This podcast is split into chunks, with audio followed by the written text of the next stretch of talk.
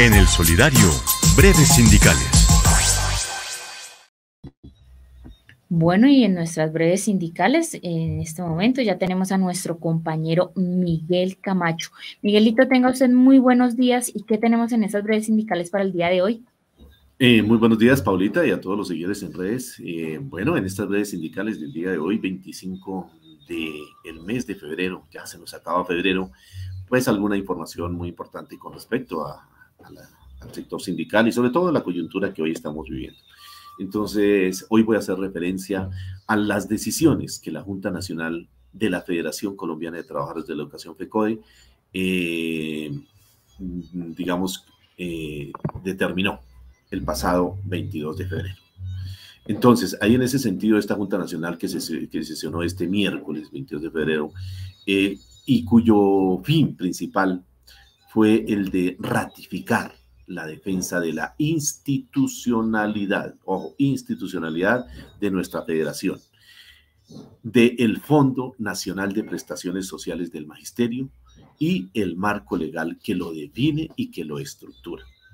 Por eso, eh, en, esta Junta Nacional, eh, allí se dio un informe del el panorama preocupante de amenazas que hoy se está dando contra el Comité Ejecutivo de nuestra federación. Pero también se informó sobre la alerta por las decisiones que viene tomando el Ministerio de Educación de manera unilateral la falta de respuestas de esta entidad del Ministerio de Educación ante las múltiples problemáticas en la educación pública y de igual manera las demoras en el cumplimiento de los compromisos que hemos adquirido con ellos.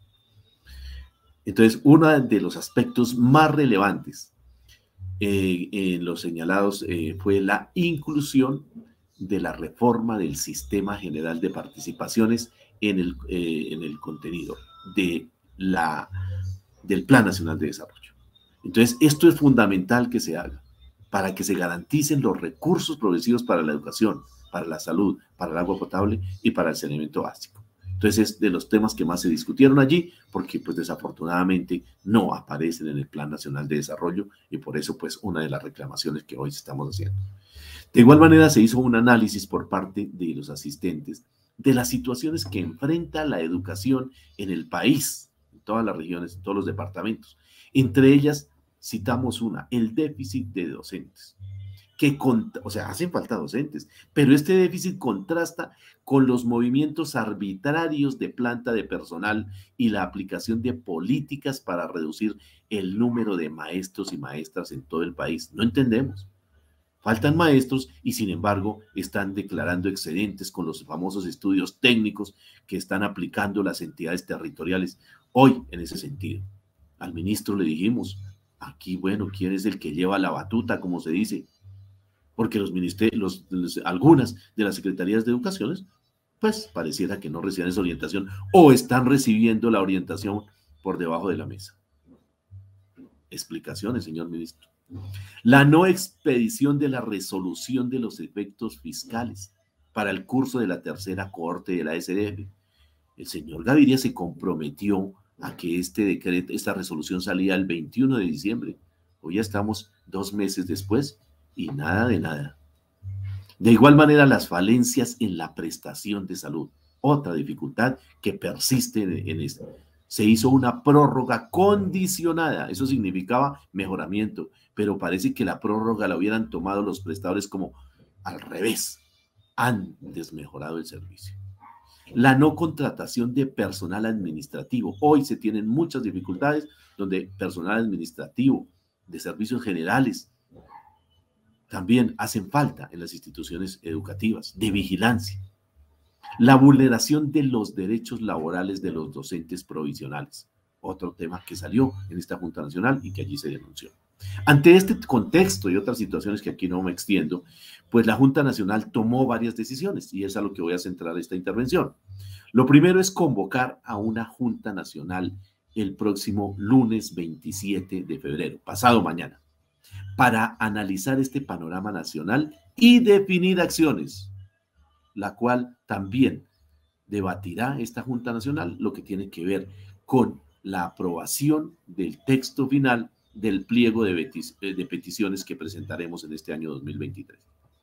La segunda decisión, el martes 28 de febrero se radicará el pliego de peticiones del magisterio acompañado con una gran movilización donde asistirán las delegaciones de los departamentos aledaños aquí a la ciudad de Bogotá, ¿sí? Y lógicamente también eso se dé en las ciudades, en los municipios, de acuerdo a lo que orienten los sindicatos filiales, eso es muy respetable. Entonces, esto también se, se incluirá para que aquí en Bogotá la Junta Nacional también, los asistentes a la Junta Nacional también nos acompañen y esperamos y hacemos la invitación para que estemos todos allí presentes en esta radicación del pliego de peticiones al Ministerio de Educación. Así que la concentración el martes será en el Ministerio de Educación. Estamos definiendo la hora oficialmente, pues ya en el transcurso de, hoy a mañana o máximo el lunes se estará dando esta información sobre la hora, porque pues también entendemos que los compañeros de la ADE van a radicar su pliego de peticiones en la alcaldía. Pero una tercera conclusión es la defensa del Fondo de Prestaciones del Magisterio y del régimen especial de salud del Magisterio. Ojo, del régimen especial que tenemos, no del servicio, no como del modelo que tenemos hoy en salud. El respaldo también que se da, o la cuarta definición en esta Junta Nacional, es el respaldo que se da, que recibimos por parte de los asistentes delegados de todo el país al Comité Ejecutivo y especialmente a la institucionalidad de FECOD. De igual manera, una quinta conclusión es conminar al Ministerio de Educación y al Gobierno Nacional a que cumplan con lo acordado con FECODE, no solo compromisos, sino que se materialice en hechos. Otra conclusión importante es el rechazo a las prácticas sucias y el llamado a una campaña en el marco del respeto, de los argumentos, de las propuestas. Y no, como desafortunadamente están haciendo algunas campañas denigrando de los demás y utilizando eh, desinformación para proyectarse. Entonces, invitamos a que cada uno de los votantes analice realmente eh, a cada una de las personas su hoja de vida, analicen también sus propuestas. Y la última conclusión es invitar al magisterio a continuar con los aportes en la construcción del pliego de peticiones, pero también del borrador del estatuto de la profesión docente. Entonces, fraternalmente estamos ahí para defender lo que es colectivo, para defender los derechos del magisterio y para defender la educación pública. Gracias, Paulita.